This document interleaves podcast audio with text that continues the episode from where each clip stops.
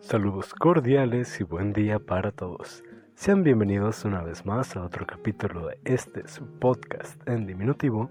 Al habla su tío Andy Adame, deseándoles un buen día y sin más que decir, empecemos. Hace algunos meses una compañera de la carrera, Melanie Roxana, a quien le mando un gran saludo, me pidió explicar de qué iba la serie llamada The Midnight Gospel.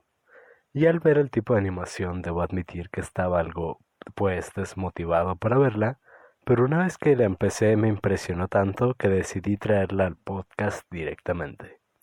Tuve que consultar un psicólogo y un man que lee las cartas para este capítulo, por eso me tardé un poco más del tiempo necesario en grabarlo. Para los que estén escuchando esto en Spotify o YouTube en el canal Andy Adame, les sugiero ver primero la serie en Netflix y luego regresen a escuchar este capítulo, ¿vale? Y a los que ya lo hicieron, pues compartan este capítulo para que le llegue a más personas, se los agradecería bastante. Ahora sí, The Midnight Gospel es una serie animada de Netflix que cuenta con 8 episodios. En este capítulo espero poder abordar al menos los primeros 6. La premisa de la historia es simple. Un chico llamado Clancy vive en un planeta distinto a nuestro, donde un día decide comprar un simulador dimensional que le permite tener otro cuerpo e ir a distintos planetas.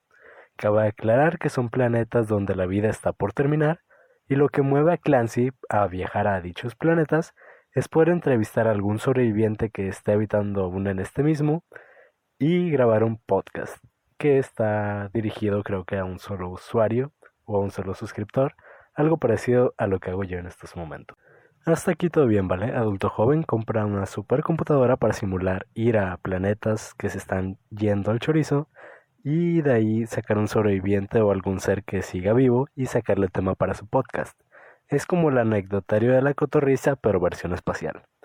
Desde un principio lo que me vuela a la mente es que Clancy intenta simular ir a la Tierra, pero no logra hacerlo porque ya no hay vida en el planeta, ya que la acabaron los seres humanos con la guerra y la sobreexplotación de recursos. Lo que quiere decir que la vida en otros planetas prevaleció un poco más de tiempo porque supieron administrarse mejor que los humanos. Entonces viene el primer viaje Clancy, Encarnado en un avatar mamadísimo, llega a un planeta donde la humanidad está acabándose por un apocalipsis zombie y se encuentra con el presidente de un país que lucha por mantener lo más posible la vida de los pobladores del lugar. El tema que trata con este sujeto es el uso de las drogas, las llamaremos golosinas para que no me tomen el video de nuevo. Algo que hay que tener en cuenta es que en cada planeta Clancy tendrá a un maestro, quien le ayudará a ir mejorando internamente y en este planeta el maestro no es el presidente mismo, sino el uso de las golosinas.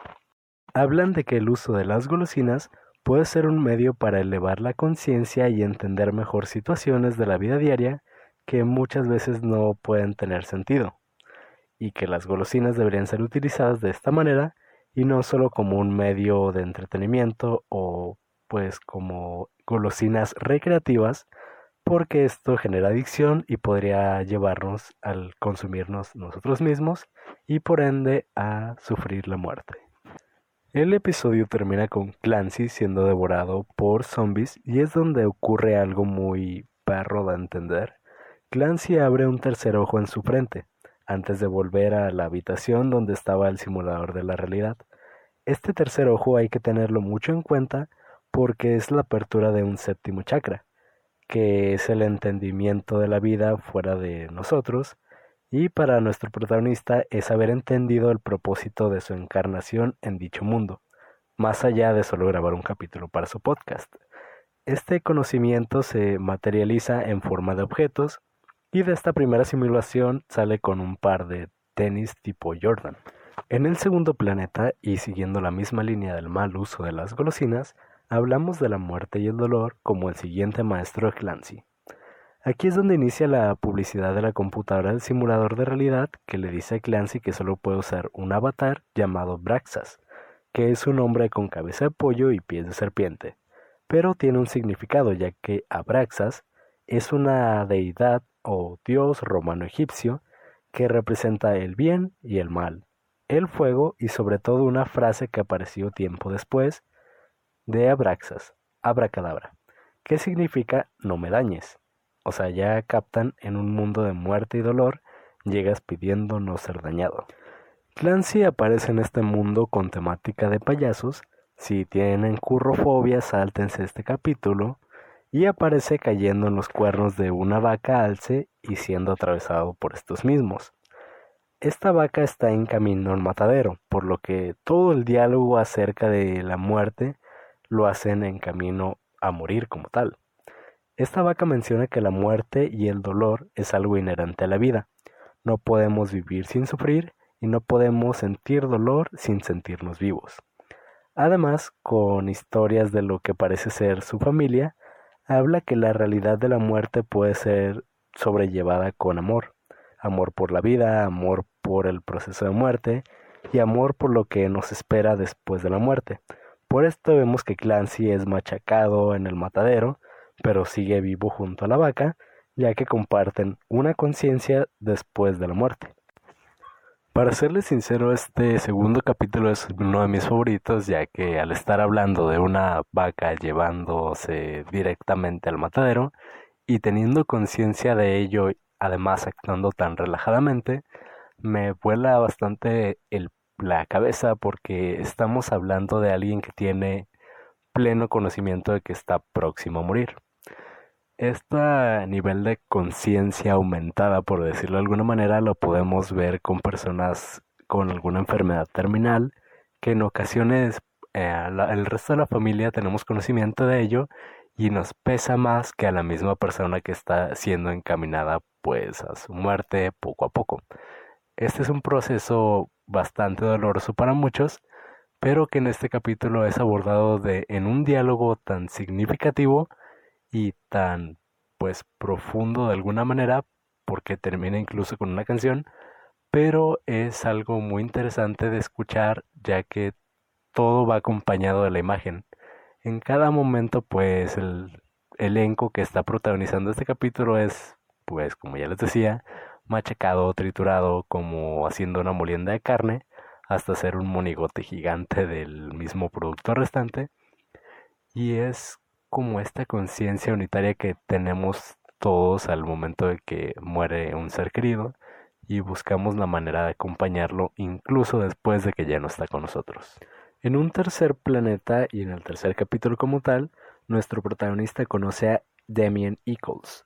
Es un sujeto que tiene cabeza de pecera que pasó 20 años en prisión, me parece, y durante estos 20 años estudió lo que fue la pues el tema de la magia, con la filosofía de Alistair Crowley, un oculista que fundó la religión de Telema, con una frase muy fuerte que dice haz tu voluntad, será toda ley, que relacionado con la magia es tener el poder de cambiar lo que hay a tu alrededor como se te hinche la gana. Y esto está bastante representado en el capítulo, ya que se comercia con gatos, me parece, y es como un simbolismo a que podemos obtener todo del trueque que nosotros querramos. Por ejemplo, le dan un precio de una máquina con la que pueda abrir portales a cambio de cuatro gatos y él da pues un regateo ofreciéndole únicamente tres. Y esto es el significante de que nosotros cuando nos decidimos por pues egocentrismo propio de los humanos a hacer nuestra propia voluntad sobre los demás, pues lo conseguimos sin tener conciencia de que pues no es plenamente lo correcto. Y es lo que el Demian, el tipo con cabeza de pecera, lo dice bastante, que hay una gran diferencia entre creer en la magia que nos hace orientar a hacer nuestra voluntad a creer en la religión que tiene su propia línea de acción o las cosas que podemos y no podemos hacer, que pues es bastante subjetivo según la religión en que creamos. Pero el cabeza de pecera no se detuvo únicamente en estudiar el telema, ya que al caérsele la cartera Clancy descubre que estudió también el budaísmo, cosa que lo hizo pensar que los karmas o las malas acciones, por así decirlo, que cometió alguna vez en su vida, fueron las que lo pusieron en la celda, pero que también valió la pena haber estado allí porque conoció lo que fue la Biblia, cosa que lo hizo menos miserable y dio sentido a su vida, ya que es, a sus palabras, el mejor libro de magia jamás escrito, ya que tiene desde los primeros párrafos un lenguaje con lecciones de vida que no muchos saben leer.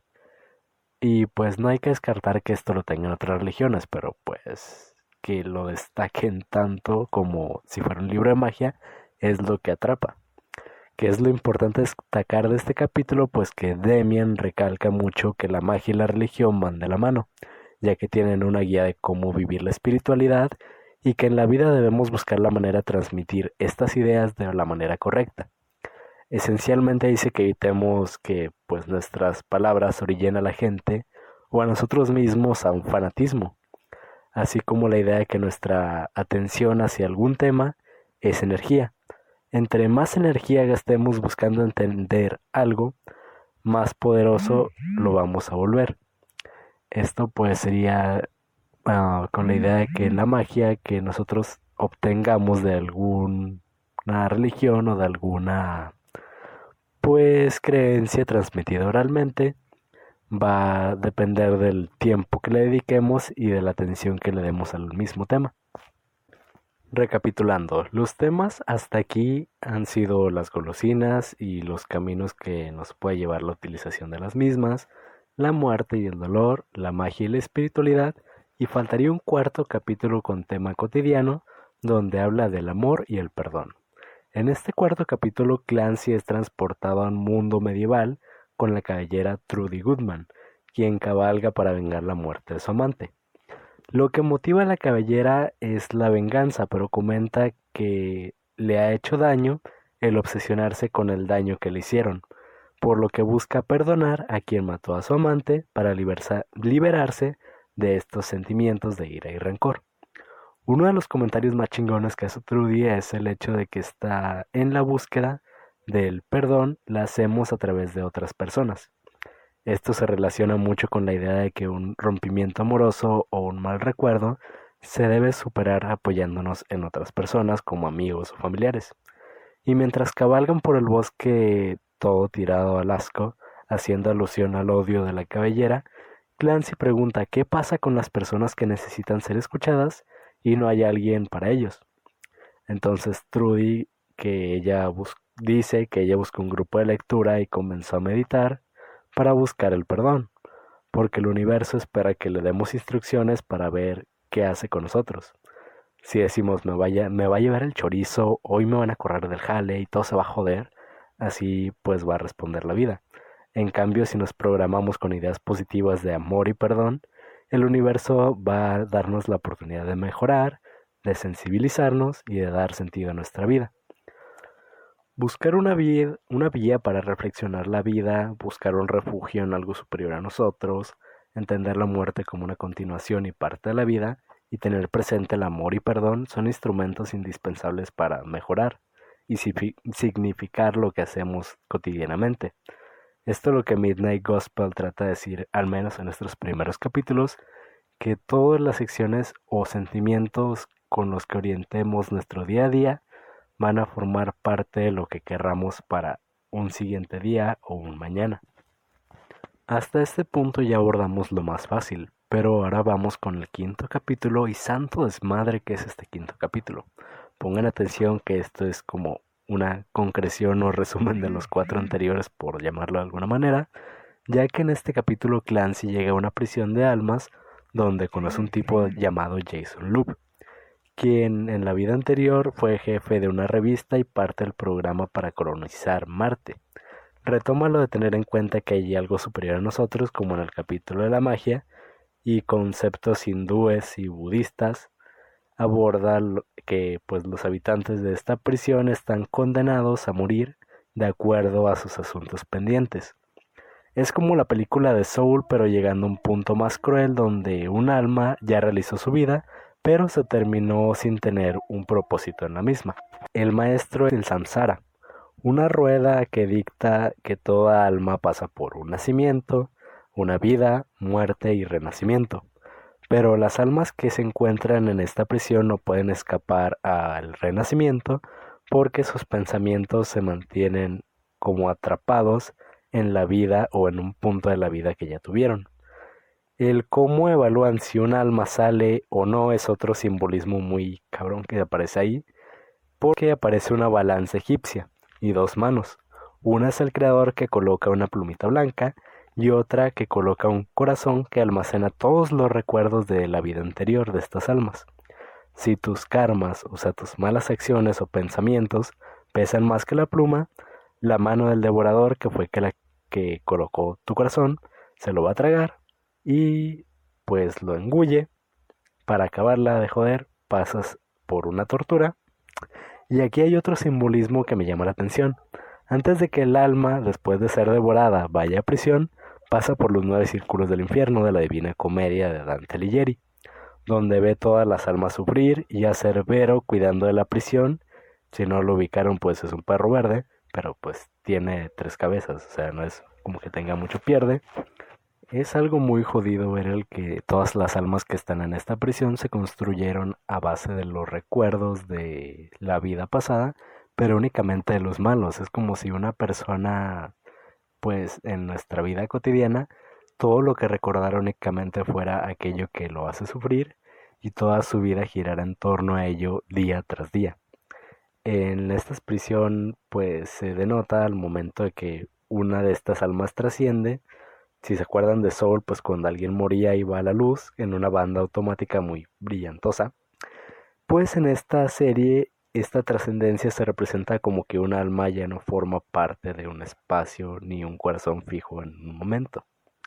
Por eso traspasa esta como redecita que representa que el alma fue más allá del espacio y tiempo, pasando de ser un pues ser existencial, o sea que se percibe con los sentidos, a uno conceptual, o sea que forma parte del conocimiento social humano. Ya no está pues fijo ni en un momento ni en un tiempo de su vida. Es como si alguien en su día a día pues viviera únicamente el presente y pensando en el mañana, sin preocuparse por las cosas del pasado, que es pues la manera más bonita de pensar que podría vivir una persona, pero que no todos logramos concretar porque todos sufrimos por algo, todos lloramos por algo y pues todos tenemos que vivir este dolor también para apreciar más lo que tenemos. Voy a tratar de orientar nuevamente este pedo para que lo entiendan bien, ¿vale? The Midnight Gospel es la historia de un reportero espacial que, como todo ser pensante, tiene un alma y un corazón inquietos por sus malos pensamientos y acciones, como nos ocurre a nosotros cuando no podemos dejar pasar algo, y eso es diario, en estos primeros capítulos pues tienen un doble discurso. Diálogos profundos con temas que a todos nos mueven algo por dentro y simbolismos de distintas culturas. Pero todo está tapizado por colores, situaciones y efectos que no nos dejan pensar en lo que realmente la historia nos quiere decir. Es como si nosotros mismos nos construyéramos pues una prisión que no nos deja amar nuestra vida.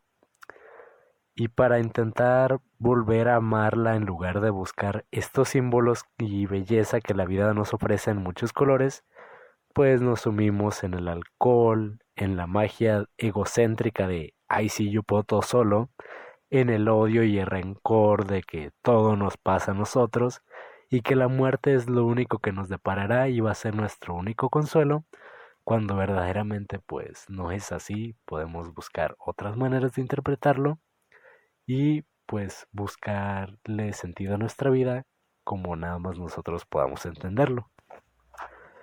The Midnight Gospel es una serie bastante amorfa al punto de llegar a ser incoherente y poco entendible, pero les propongo un juego para comprenderla de una mejor manera, lo que vieron o verán de ella.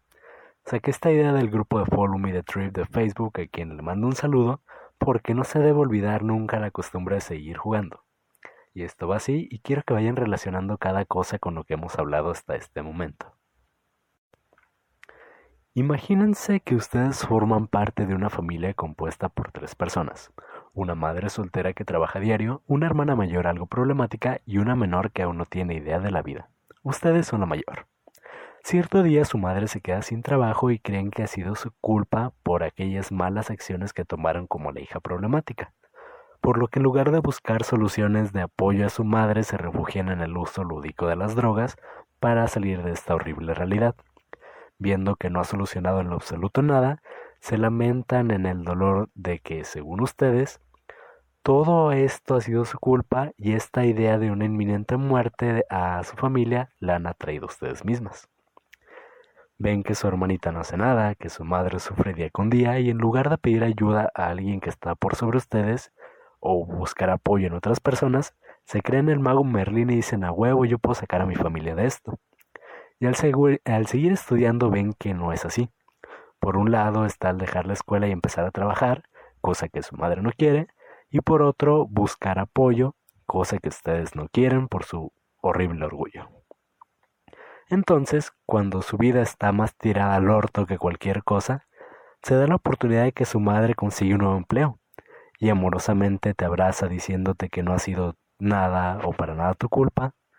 En ese momento sientes que un peso se ha caído de tus hombros y respiras tan profundamente que algunas lágrimas empiezan a correr pues de tus ojos porque te has perdonado a ti misma, comprendiendo que toda tu vida es un ciclo, pero en ese momento ese ciclo pues tuvo algunas bajas y no tantas altas, por lo que para que tu corazón no sea devorado por traer cargando tantos momentos de tristeza y coraje, decides equilibrar la balanza con un buen pensamiento que apoya a tu madre y a tu hermana, una fe en algo o alguien que te observa y guía tu camino, en que el dolor y la muerte inevitablemente vendrán y tienes que disfrutar con base en el perdón y el amor de esta vida que has llevado hasta ahora.